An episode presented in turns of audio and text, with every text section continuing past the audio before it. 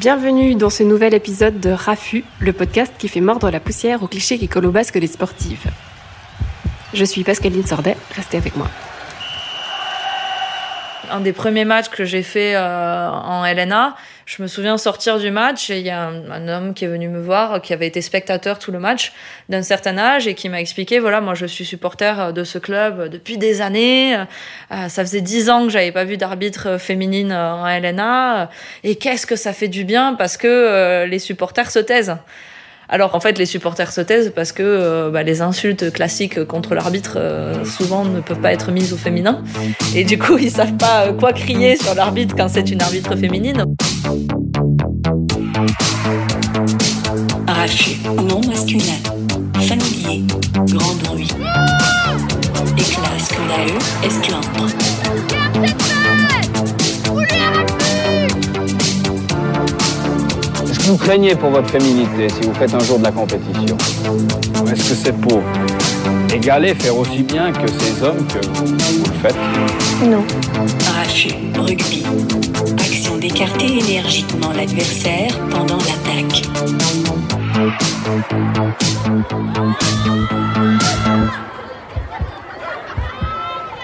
Vous êtes-vous déjà demandé à quoi ressemble le pouvoir? Si je vous demande par exemple de dessiner une figure de pouvoir, que faites-vous? Est-ce qu'elle porte un pantalon et une moustache? Des épaules carrées? Pourquoi, dans des métiers et des fonctions où la force physique ne compte pour rien, comme avocate ou politicienne, le corps reste le vecteur principal pour imposer l'autorité? À travers l'arbitrage, qui est central pour les pratiques sportives, je me suis interrogée sur les corps que l'on considère comme légitimes pour exercer l'autorité. Aurélie Lemouzy est arbitre de rugby. Seule femme à ce niveau, elle arbitre des matchs de Ligue nationale A masculine et depuis peu arbitre également au niveau européen. Un des grands débats dans le, développement de l'arbitrage féminin, c'est la question de l'apparence. Donc de manière générale, dans l'arbitrage, on dit que la manière dont on se présente, donc l'apparence de l'arbitre, euh, joue pour quasiment 50% de, de, sa légitimité ou de son autorité. Euh, donc ça veut dire que euh, au-delà de pouvoir courir et courir vite, il faut pas avoir l'air d'un clown quand on court. Euh, il y a eu des cas où il y avait des gens qui étaient assez efficaces, mais qui juste parce qu'ils avaient l'air bizarres quand ils couraient, ça les a freinés dans leur progression. Pour se faire entendre, il n'y a pas de, y a pas de secret, il faut parler fort. Il faut parler, il faut se mettre dans des positions où les gens peuvent aussi nous entendre. C'est pour ça que le positionnement d'un arbitre est hyper important. C'est quelque chose qu'on travaille à tous les niveaux. mais après, c'est vrai que surtout en étant une femme dans, sur un match d'hommes, bah, il faut avoir le même niveau sonore que les joueurs et ça veut dire souvent forcer un peu le niveau sonore qu'on aurait naturellement et parler plus fort que ce qu'on le ferait dans la vie normale. Si je l'interroge sur sa voix, c'est qu'incarner l'autorité, c'est avant tout se faire entendre. Or, dans nos représentations, les voix d'hommes, plus graves, sont la voix du pouvoir. Nous n'avons simplement pas appris à percevoir l'autorité dans des voix de femmes associées à la sphère domestique, aux berceuses ou au commérage. D'où la mise en place, pour les femmes qui veulent exercer leur autorité, de stratégies vocales, comme parler plus fort ou abaisser sa voix de quelques tons, pour tenter d'en gommer les aspects qui seraient perçus comme enfantins ou trop féminins. C'est ce qu'explique Isabelle Bonny-Le Goff, qui est sociologue du travail et du genre à l'Université de Lausanne. Dès la plus tendre enfance, euh, les petites filles et petits garçons sont socialisés très différemment par rapport à la parole, à la prise de parole et à l'autorité euh, qui est véhiculée par la voix. On a euh, des discours souvent très disqualifiants pour les, petites filles et leur bavardage, le fait qu'elles soient bavardes, alors qu'on tolère ou au contraire, ou même on, on valorise les petits garçons dont on dit qu'ils sont bruyants et remuants. On associe la voix et le corps les jeunes femmes euh, ont très tôt euh, la compréhension qu'elles vont être moins acceptées, que leur voix euh, qui veut faire autorité, leur parole qui veut faire autorité, va être moins acceptée, plus volontiers critiquée. Donc du coup, trouver les bonnes stratégies, c'est souvent pour les femmes sonner comme un professionnel, d'être entendues comme un professionnel, c'est-à-dire d'incarner un modèle un peu masculin neutre de la voix, ce qui veut dire en général adopter une tessiture, un registre grave, tout en faisant attention à ne pas transgresser trop violemment les frontières de genre, c'est-à-dire à rester féminine. En fait, les stratégies vocales, euh, c'est un aspect des stratégies pour exister euh, comme une figure légitime en tant que femme et professionnelle dans des espaces qu'on appelle parfois euh, en sociologie des professions des bastions masculins. Ça dit bien ce que ça veut dire, c'est un peu des places fortes, des places gardées. Entrer dans ces bastions masculins demande non seulement de réfléchir à sa voix, mais aussi de soigner son apparence. Comme la voix, les vêtements jouent un rôle crucial. Là où les hommes endossent le costume sans y penser, les femmes se trouvent face à un dilemme. La voie est très étroite en fait hein, entre euh, se faire accepter comme euh, professionnel légitime, c'est-à-dire en faisant attention de neutraliser son genre, en, cherchant à adopter euh, des pièces du vestiaire masculin, euh, en prenant des postures, euh, y compris corporelles masculines, sans aller trop loin, c'est-à-dire quand même en ne prenant pas le risque d'être perçu comme excessivement autoritaire et d'être stigmatisé comme quelqu'un qui n'est plus une femme, qui devient donc monstrueuse d'une certaine manière. Nous n'avons aucun modèle susceptible de déterminer ce à quoi une femme de pouvoir doit ressembler, hormis le fait qu'elle doit plutôt ressembler à un homme. Le tailleur pantalon réglementaire, à tout le moins le pantalon seul, que tant de femmes politiques occidentales portent, d'Angela Merkel à Hillary Clinton, est peut-être approprié et pratique. Il est peut-être le signe que les femmes qui le portent refusent d'être des instruments de la mode, ce qui est le sort de tant d'épouses d'hommes politiques. Mais il est aussi une simple manœuvre tactique comme le fait de faire descendre sa voix dans les graves, visant à rendre les femmes plus masculines afin qu'elles soient mieux à même d'incarner le pouvoir. Les femmes et le pouvoir, un manifeste. Par Mary Bird. Pour les arbitres féminines, nous on a un challenge additionnel, c'est que bah, toutes les tenues d'arbitre sont faites pour les mecs. Donc les maillots sont pas forcément coupés comme il faut, les shorts sont pas forcément coupés comme il faut.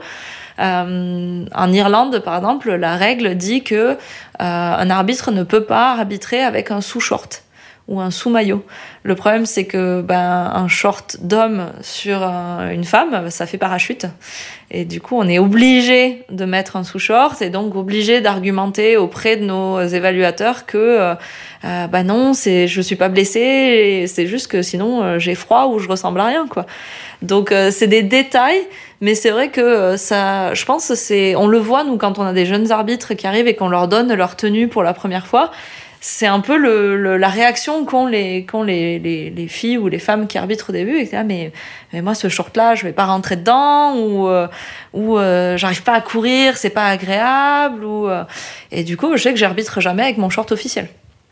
Sauf euh, si euh, c'est la finale de la Coupe de Suisse et que là, il faut absolument avoir euh, les logos, etc. mais pour des questions de confort, je peux pas arbitrer avec le short officiel de la FSR. La question des vêtements peut sembler anecdotique, mais c'est aussi une question d'inclusion. Si l'habit ne fait pas le moine, comme le veut le dicton, malgré tout, il le signale. Comment alors se sentir légitime dans une tâche dont on ne peut pas endosser le costume? Comment se sentir incluse dans une fonction quand une chose aussi basique que l'équipement n'est pas adaptée? Comment occuper sa place quand on est sans cesse ramené à sa tenue? Jacques-Alain Benisti. Merci, Monsieur le Président. Vous me permettrez, Madame la Ministre, de vous féliciter pour le choix de la couleur de votre tailleur. Le vert vous va effectivement à merveille. J'ai jamais été très favorable à Rachida Dati, puisqu'elle a eu quelques excès. Je ne suis pas sûr que Vuitton ou Dior euh, ait sa place euh, à ce niveau-là. Madame Cécile Duflot, ministre de l'égalité des territoires et du logement. Monsieur le Président. Allez, écoutez. Mesdames et messieurs les députés, mais surtout. La politique, c'est un monde qui s'est professionnalisé et qui est historiquement occupé par des hommes, où se déploient des pratiques particulièrement sexistes, parce que là, on, touche euh, au pouvoir politique, euh, le sein des seins, le pouvoir des pouvoirs, d'une certaine manière, dans l'imaginaire collectif. Et effectivement, l'incident sexiste dont a été victime euh, Cécile Duflot était particulièrement frappant parce que la cause paraissait complètement prosaïque et, stupide. Enfin, simplement, elle, elle arrivait en robe. Immédiatement, elle a été taxée de non professionnalisme, tout simplement parce qu'elle a cette robe en fait faisait apparaître de manière explicite qu'elle était une femme, qu'elle ne voulait pas se grimer ou s'habiller en homme, et que euh, elle assumait parfaitement d'être une femme politique. Une des trois autres arbitres en Suisse racontait que quand elle, a commencé à arbitrer, euh, souvent elle y allait avec son copain euh, sur les matchs, et que très régulièrement, ils arrivaient tous les deux et automatiquement les joueurs allaient parler à son, à son copain. Et ça, elle le prenait très très mal parce que pourtant c'était elle qui était en tenue d'arbitre, euh, euh, qui avait le sac de sport. euh, Enfin, il y avait des, des, des marqueurs euh, assez évidents que c'était elle qui allait euh, officier, mais euh, c'était même pas suffisant pour que les gens se disent ah ben en fait euh, c'est euh, c'est la femme qui arrive qui va arbitrer et pas l'homme euh, qui est à côté en jean quoi. Donc euh, donc euh, je comprends pourquoi euh, elle quand elle le raconte elle dit que ça c'est un peu euh, c'est un peu dégradant et un peu difficile. Notre difficulté à percevoir immédiatement les femmes comme détentrices de l'autorité vient de nos représentations. Mary Bird fait un travail remarquable sur ce sujet dans Les femmes et le pouvoir, en retraçant dans les mythes et les récits de l'Antiquité l'absence des figures féminines du pouvoir. Elle souligne aussi que quand ces figures existent, elles sont négatives, comme Clytemnestre qui tue son époux pour s'emparer du pouvoir avant d'être tué par ses propres enfants, ou Méduse, dont le regard change les hommes en pierre et qui finit décapitée par Persée. Même la douce Pénélope, reine en l'absence de son mari Ulysse, est réduite au silence par son propre fils. Mais il n'y a même pas besoin de remonter si loin. Comme historiquement se sont construites des figures légitimes de professionnels qui sont des figures genrées, qui sont des figures masculines en fait, du médecin, de l'avocat, du juge, il y a, euh, on pourrait dire, euh, des attentes d'arrière-plan, des attentes toujours là, toujours en train de planer. Et quand on voit quelqu'un, euh, on va dire, euh, oui, il a la tête de l'emploi il n'a pas la tête de l'emploi. Tiens, j'aurais pas cru que cette personne pouvait être une avocate, un avocat, etc.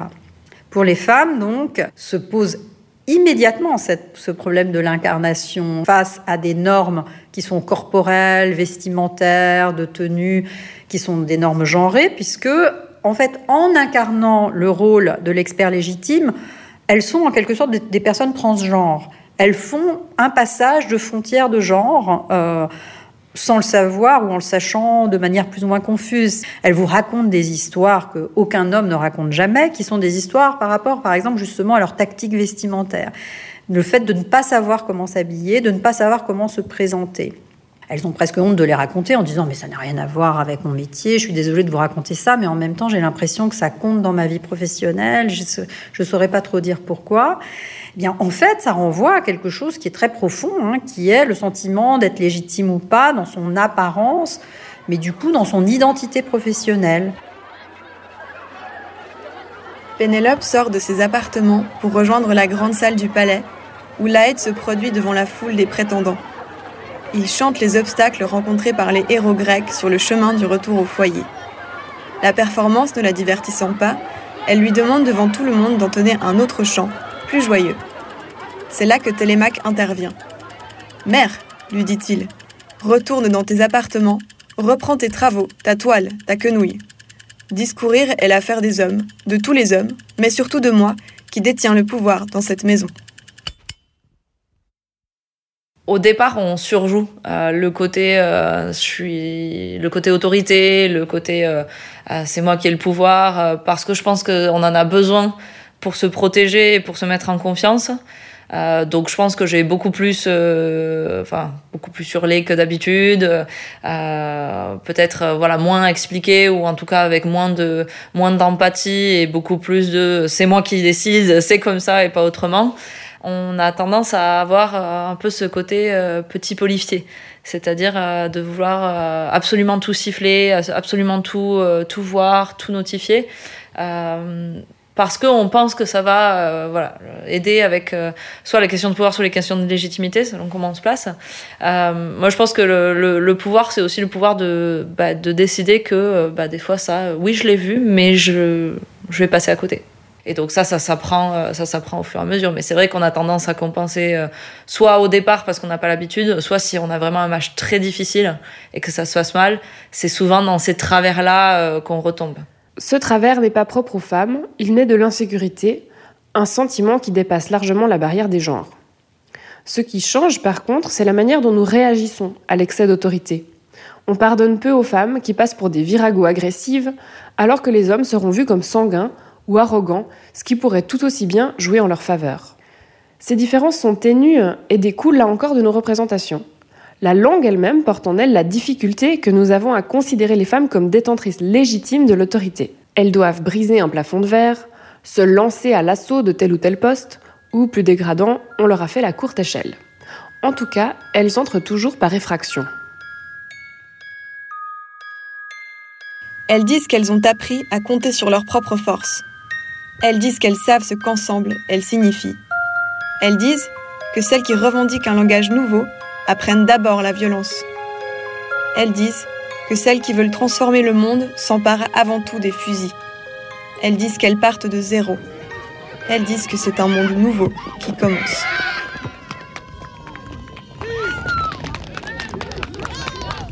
Monique Wittig, Les guerrières.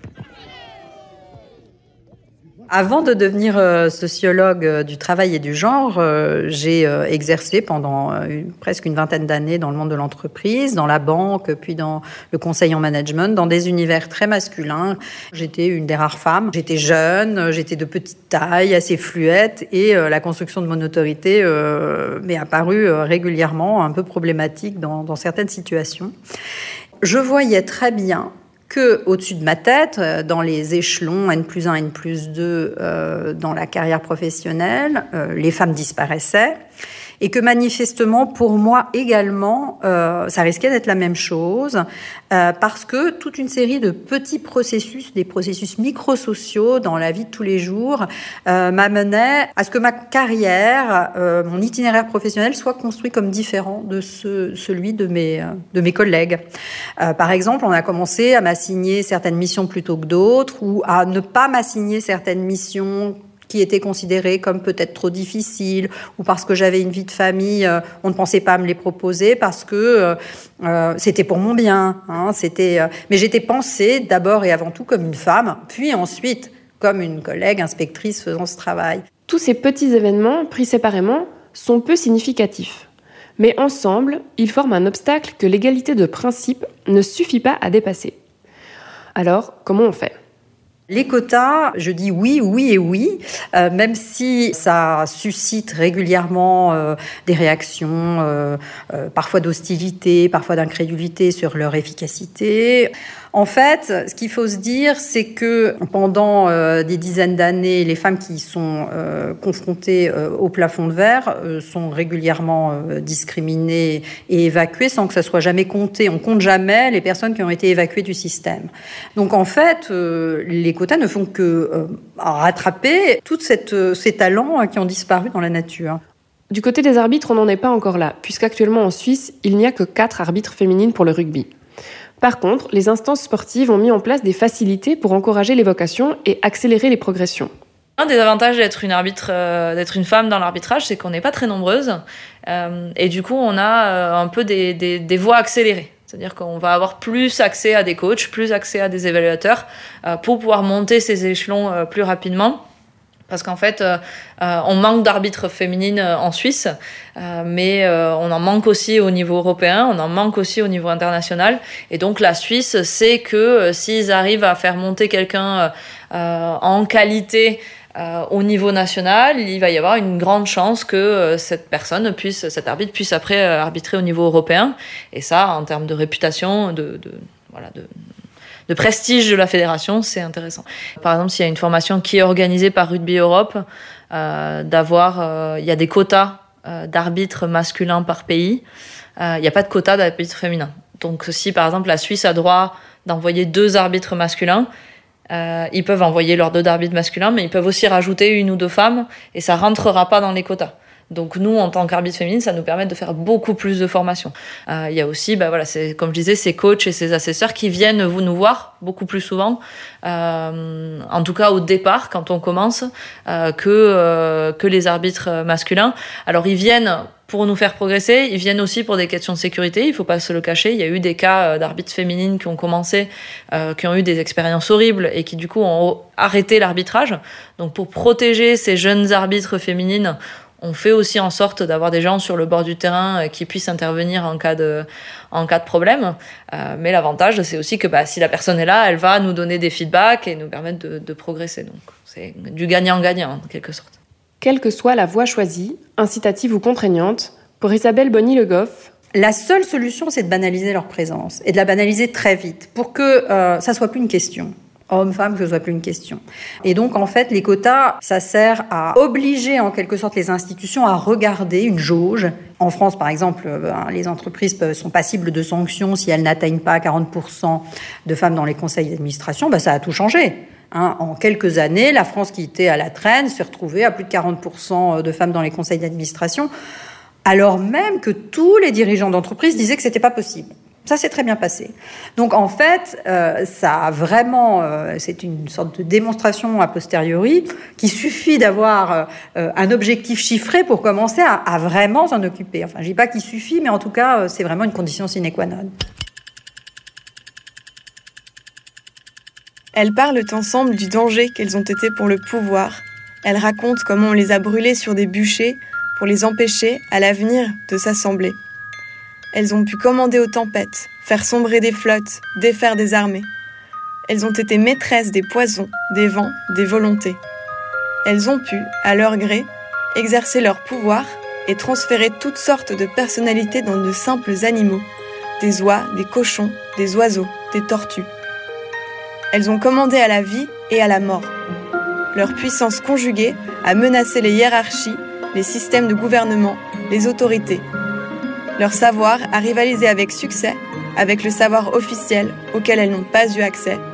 Il l'a mis au défi, il l'a pris en défaut, il l'a menacé, il l'a fait paraître inefficace. Aucune police n'a été trop puissante pour les traquer, aucune délation trop opportuniste, aucun supplice trop brutal, aucune armée n'a paru trop disproportionnée en force pour s'attaquer à elles une par une et les détruire. Alors elles entonnent le chant célèbre qui commence par Malgré tous les mots dont ils veulent m'accabler, je reste aussi ferme que le fourneau à trois pieds.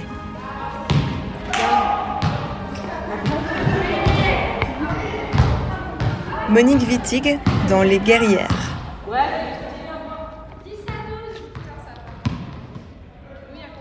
Vous connaissez sûrement l'acronyme LGBT et ses additions les plus récentes, QIA, utilisé pour visibiliser les personnes lesbiennes, gays, trans, queer ou questioning, intersexes et asexuelles. Dans certains groupes, la lettre A sert également à désigner les alliés, des personnes qui ne sont pas directement concernées mais qui soutiennent ces luttes. Dans les questions de genre, il y a aussi des alliés, même si Aurélie Lemouzy utilise un autre terme. On commence euh, dans le rugby euh, suisse comme euh, dans d'autres dans notre contexte, on a aussi des des, des, des, supporters masculins, euh, mon ancien chef les appelait les ambassadeurs, c'est-à-dire les hommes qui euh, font aussi euh, voilà la promotion des femmes dans le sport ou la promotion des femmes arbitres. je sais que mon coach serait prêt à, à abandonner tous ces matchs pour que je puisse avoir des bons matchs et pour que je puisse progresser, parce que lui, ça lui apporte presque plus personnellement de voir une femme qui progresse dans ce domaine-là que sa propre progression. Isabelle Bonny-Le Goff a interrogé de nombreuses femmes cadres sur ce sujet. Elles m'ont dit d'une part qu'elles avaient euh, la plupart du temps dans leur trajectoire professionnelle rencontré un homme, rarement plus, mais un homme euh, qui a été réellement un allié, un allié objectif, qui s'est euh, éventuellement euh, révolté ou indigné face à un traitement discriminatoire et qui est intervenu à un moment crucial. Ils sont pas très nombreux, hein, il faut quand même bien le dire. Il y a beaucoup d'indifférence de la part des hommes face aux difficultés de leurs consoeurs. Un certain sourire, certes, n'est pas interdit, mais la tolérance est de mise. Après tout, pourquoi pas, si ça les amuse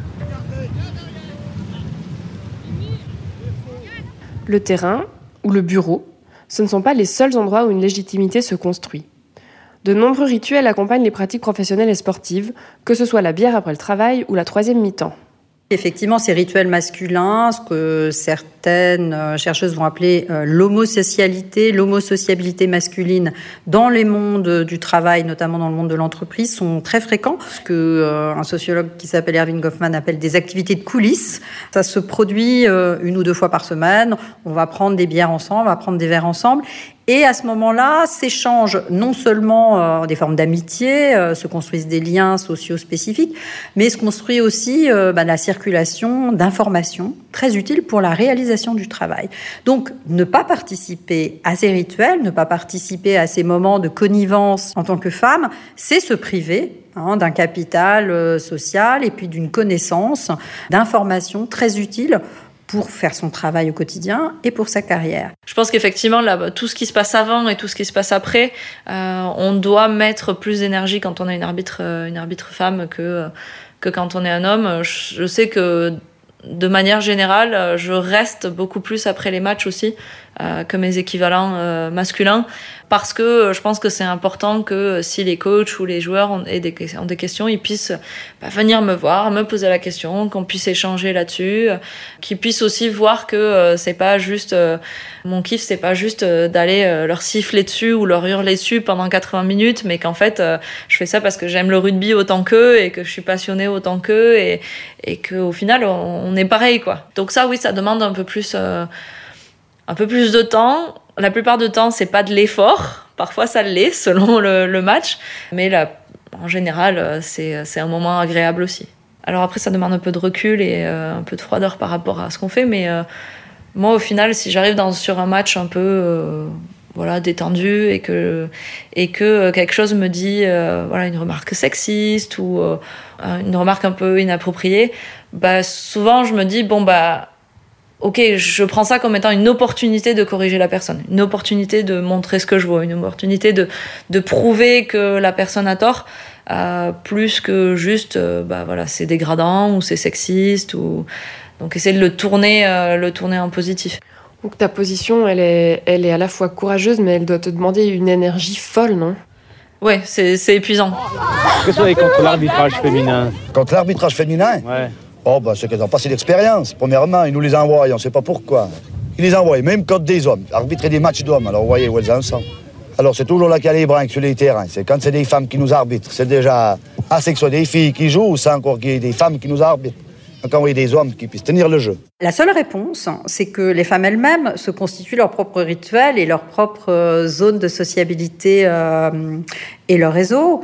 Euh, ce qu'elles font de plus en plus, d'ailleurs, une grosse partie des réponses, d'ailleurs, par rapport à la, capacité à, vivre au mieux, euh, le mieux possible ces problèmes d'exercice de l'autorité dans des environnements masculins pour les femmes, c'est vraiment des, des solutions collectives.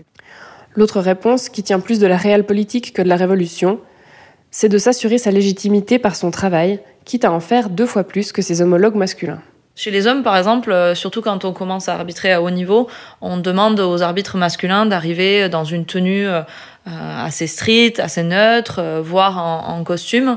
nous, chez les filles, en fait, on est une arbitre féminine, on essaye plutôt d'arriver avec le polo de notre club ou le suite de notre club, parce que ça donne immédiatement l'information de, en fait, elle joue aussi.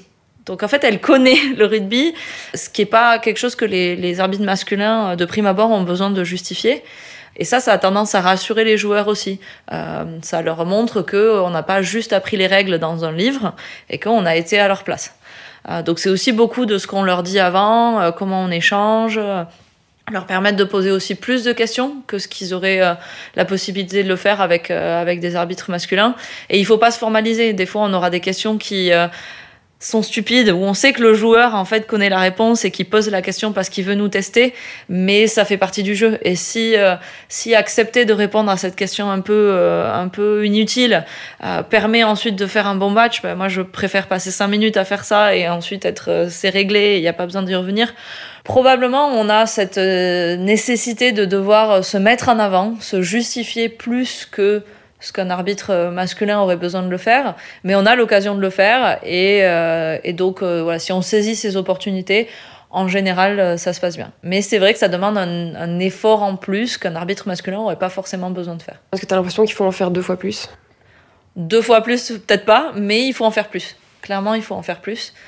Euh, il faut en faire plus vis-à-vis de nos collègues arbitres, il faut en faire plus vis-à-vis des joueurs, il faut en faire plus vis-à-vis des staffs aussi, euh, du grand public, euh, voilà. Mais après, c'est un peu l'histoire des femmes dans le sport. Euh, je pense que c'est le cas dans n'importe quel contexte où où les femmes restent une, minorité, donc ça me surprend pas.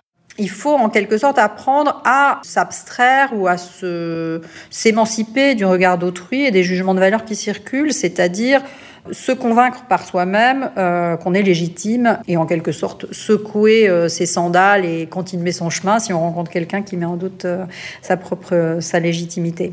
En revanche, je refuse tous les, toutes les, les, les, les, simplifications qui consistent à dire que euh, tout peut être résolu simplement parce que les femmes doivent, euh, tant que les femmes n'ont pas pris confiance en elles, c'est normal qu'elles ne réussissent pas dans la vie professionnelle, et dès qu'elles auront pris confiance en elles, tout ira bien. Ça, c'est absolument pas vrai, en revanche, puisque les institutions et euh, l'ensemble de la structure sociale continuera quand même à leur opposer des obstacles extrêmement forts, et que euh, ça ne suffit pas d'avoir confiance en soi. Sur les matchs euh, avec euh, des joueurs anglophones, euh, souvent c'est des, joueurs expatriés en plus.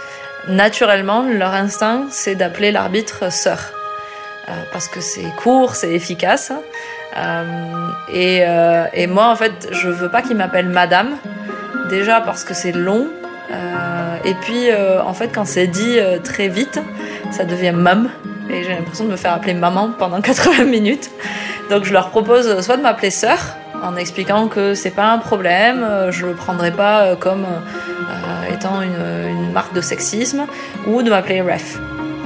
Dans les contextes francophones, par contre, euh, parce que aussi on a, euh, c'est souvent plus dans ces contextes-là qu'on a besoin de, de, renforcer notre légitimité. Je leur impose de m'appeler madame. Madame l'arbitre du coup ou madame? Madame, parce que madame l'arbitre c'est long, mais madame. Pour le coup, en français, j'accepterai pas que quelqu'un m'appelle monsieur.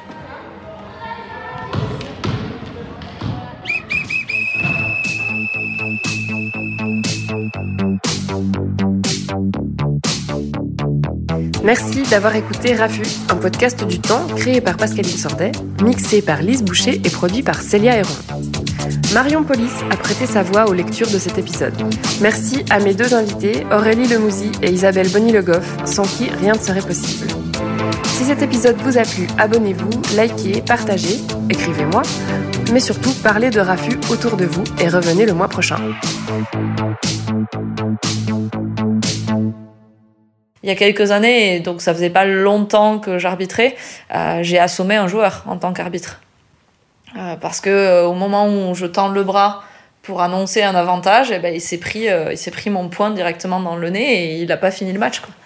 C'était malheureusement pour lui, ça avait fait du bruit parce que c'était une femme arbitre qui avait fait ça et je pense que ça serait passé un peu plus inaperçu si ça avait été un homme. Et comment t'as réagi? J'ai eu du mal à finir le match. Celui-là, j'ai eu beaucoup de mal à le finir parce que l'homme en question vraiment avait pas pu finir le match, quoi. Il s'était cassé le nez, donc. Donc bon, c'était euh, pas le meilleur match de ma carrière.